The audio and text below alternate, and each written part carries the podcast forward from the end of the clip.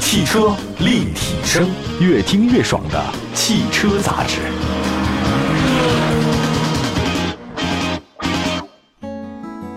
欢迎各位收听，这里是汽车立体声。大家好，我是董斌啊。你知道吗，新月老师啊，就是好多人就直接飞到日本，哎呦，买东去买锅，买 锅、啊买马桶盖、买马桶盖买各种各样的那种是这个东西啊。我今天碰到了一个咱们那个组里小朋友，我说他去日本了，我说嗯你买什么了？他说去无印良品啊买了点化妆品。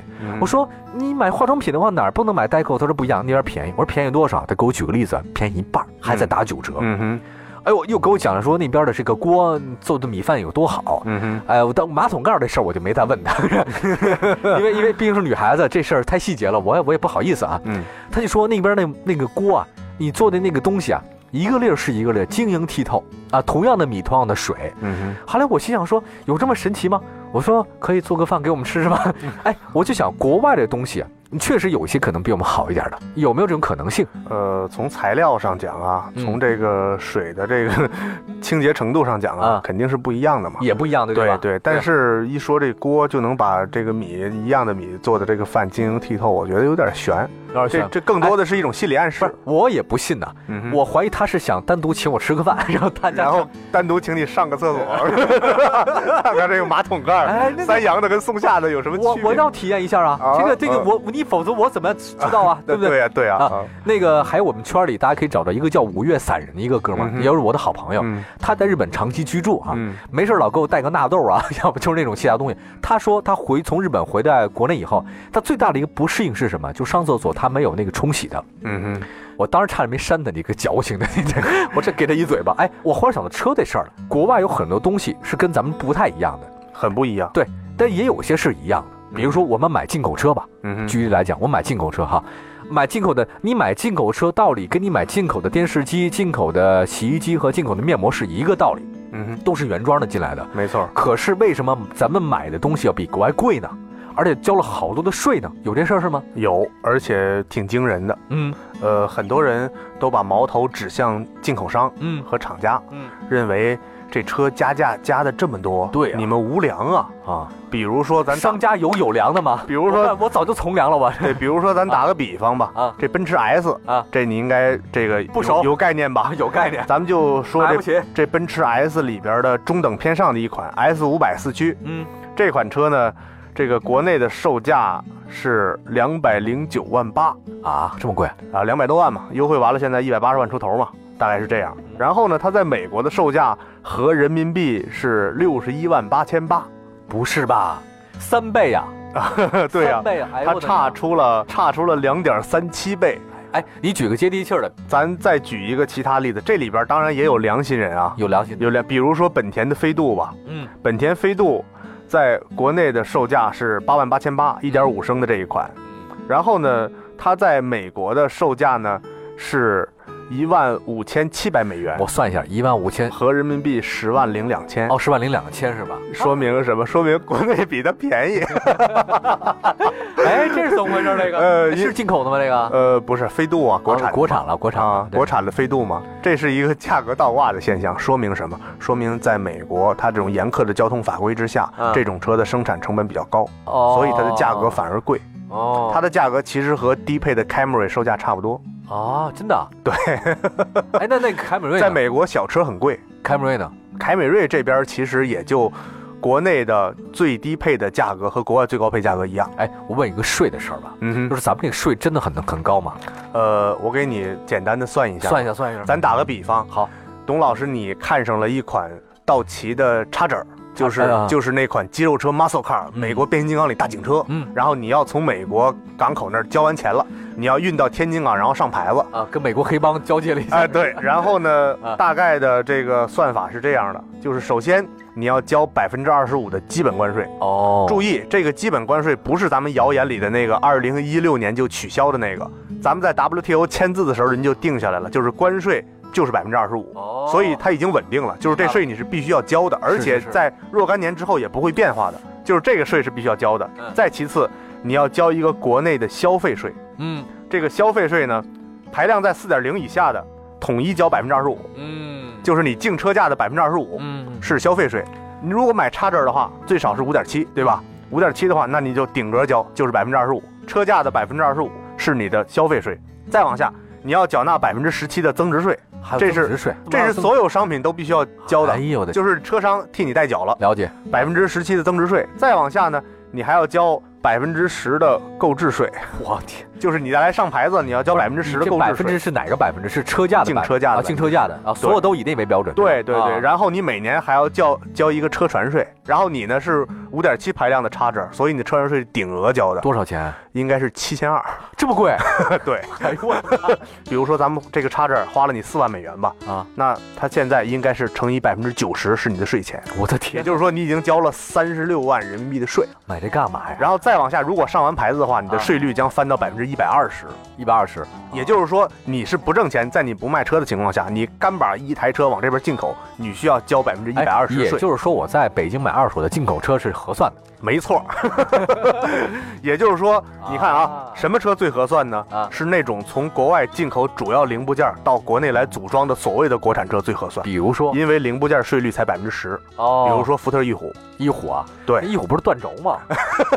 这也不合适啊，也就又也断轴又漏油的。但是它在国外和国内的价差相对来说比较小啊。比如说，咱们打个比方啊，啊，这个最良心的是谁呢？谁？是福特探险者。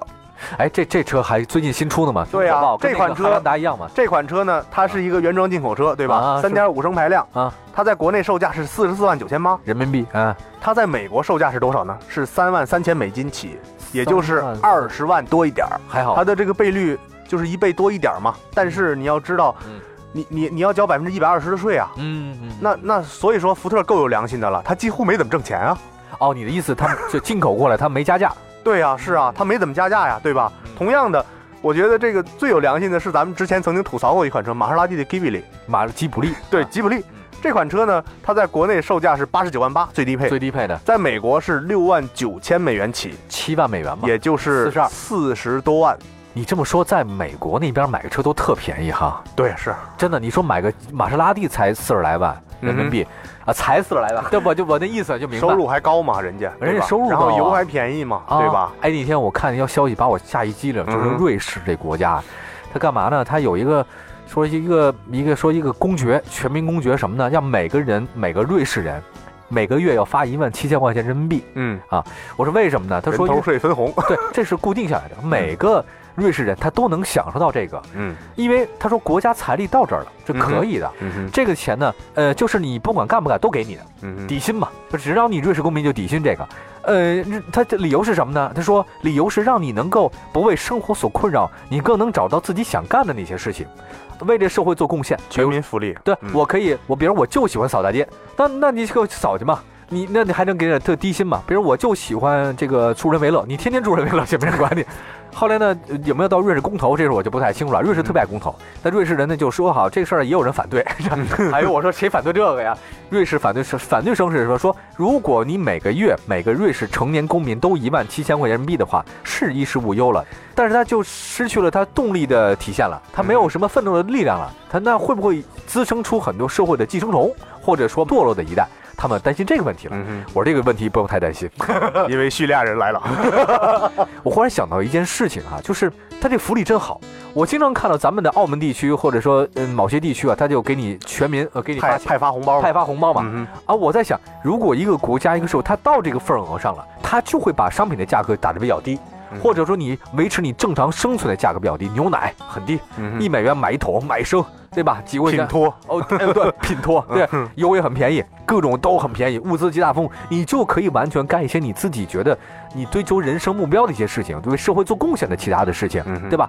哎，我觉得挺好的。这是一个良性循环，对你把物价降低了，你降低以后，你反而人的需求就没那么旺盛。没错，你越高，大家这个驱动心理才越强。哎，我要买这个买这个的，就跟房子、车子是啊。我发现啊，中国人为什么这么努力工作，倒不是因为咱们这个很很热情、很勤奋，啊房价太高是了因为我们总也跑不赢 GDP 嘛，啊。对啊，对，你房子太高了， 总总我拖后腿我买一套房子，我就得套牢我这一辈子。嗯哼，而且就省吃俭用，什么啊省着都不点，什么都不能干了你。什么都不能干。你那你请问你这个状态，你跟奴隶有什么区别吗？而且在这种状态下，人会创新吗？他不会创新嘛，对？吧？对啊，所以说，为什么瑞士它会产生这种红利，嗯，是因为它站在了世界的高科技专利的顶端，对，它可以没有工厂，但是我光吃专利费就能够养活一个国家的人。嗯，然后呢，在这个国家里边，它才会有更多的人来去拼专利。对啊，像那个咱们国内那 个斯琴高啊娃娃、加入瑞士籍了嘛。羊胎素嘛，啊，对，也他就加入瑞士籍了嘛。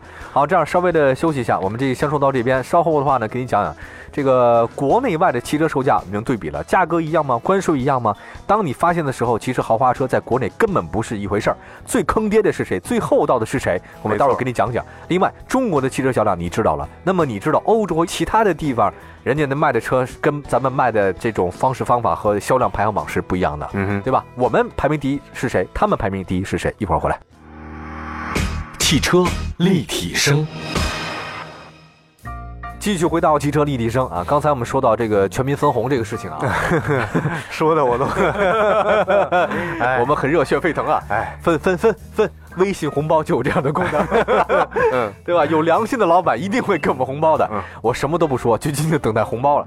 呃，也希望各位呢加入我们的汽车立体声这个微信和微博平台，都叫汽车立体声，在公众平台里面找到我们，我们是很良心的企业，我们希望你有识之士和良心的企业给我们先发红包。这样我们才能更好的创新。我们先说这个中国汽车销量这事儿，啊 这刚才讲了最坑爹的是谁？国外他们太坑爹了，这帮人太他不能说那 个太那什么了，那个呃中国人是冤大头啊，我们花了一倍两倍的钱去买了这个车型，嗯哼，我们的销量排行榜已经出来，我们老讲，哎，嗯国外里边的汽车销量跟我们一样不一样 啊？呃，真的不一样，嗯差好多好多好多。 那是因为他们分红啊，为什么法兰克福车展发了那么多 SUV，但是欧洲人觉得不太感冒？嗯，呃，包括日本，日本的大家可能会觉得啊，日本的陆巡那么好，会不会日本满街都是陆巡？真吉不米是，尼真不是，真不是，北斗星，真不是，真的是 北斗星，满街都是一北斗水星儿的那。种厢式小客啊，而且、啊而且很多人，包括董斌你也曾经暴露过这种观点，就是欧洲不行，日本经济不行，卖不动车，什么都卖不动，就看中国。但是我告诉你，九月份啊，日本销量第一的车型，你猜一个月卖了多少辆？多少辆？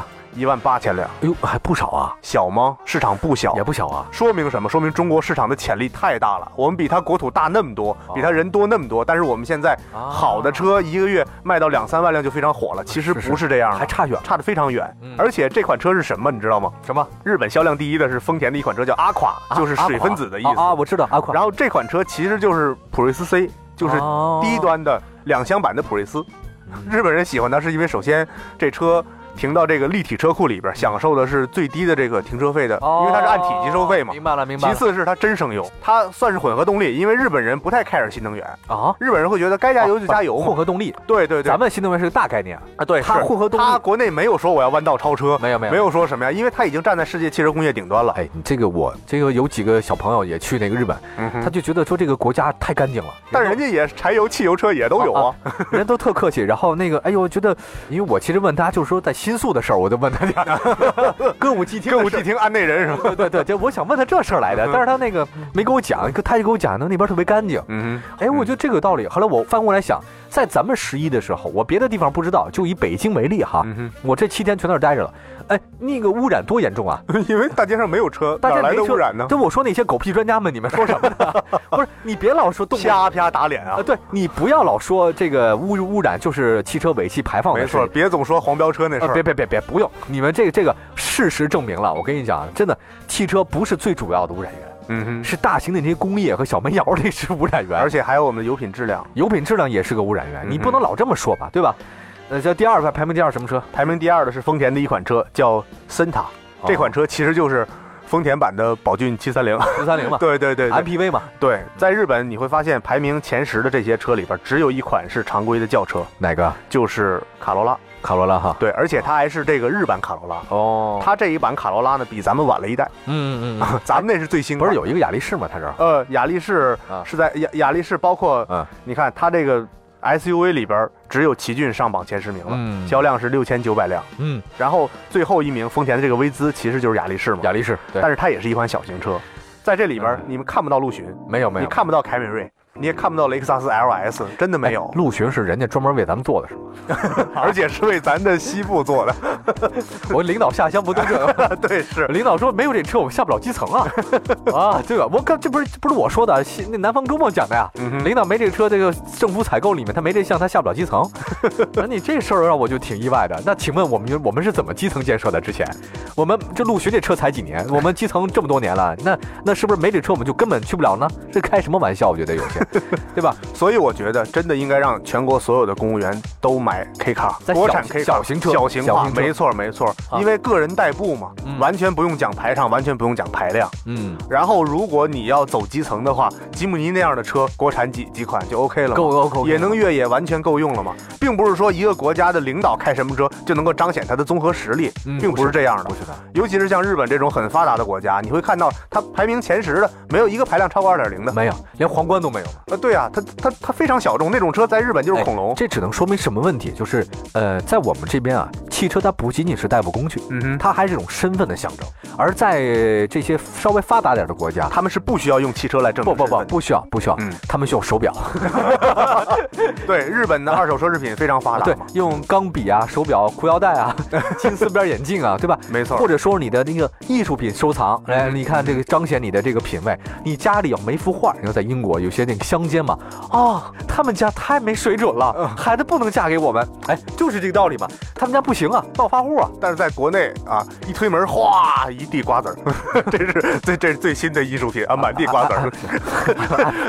我我们我觉得我们还还处在这个状啊对态，。我们现在这个状态不太一样啊。嗯哼好，说了这么多日本的，其实本来还想说英国的，下次再讲，好不好？嗯因为时间确实也有点限，我们就不说了。嗯哼我只能说明一件事儿：国内的汽车销量跟国外的确实是不大一样的排行榜。嗯没错。呃，什么时候当国内的汽车销量排行真正的出现大面积的中低排量的小型车的时候，说明这个国家的真它正发达了真正发达了。嗯我们不是靠这个东西来彰显自己的品味和这种横的这种态度了。嗯呃，这个不是的，彰显一个国家的态度和好， 不是你在泰国的机场唱国歌， 也不是在国外的那个地方打架，在飞机上拿方便面泼人，嗯不是这些都不是啊。也也不是满街都是路虎和对玛莎拉蒂，扬我国威的时候，其实是什么？就是你这个国家的这个整体的整体综素质合的素质综合没素质错，好吗？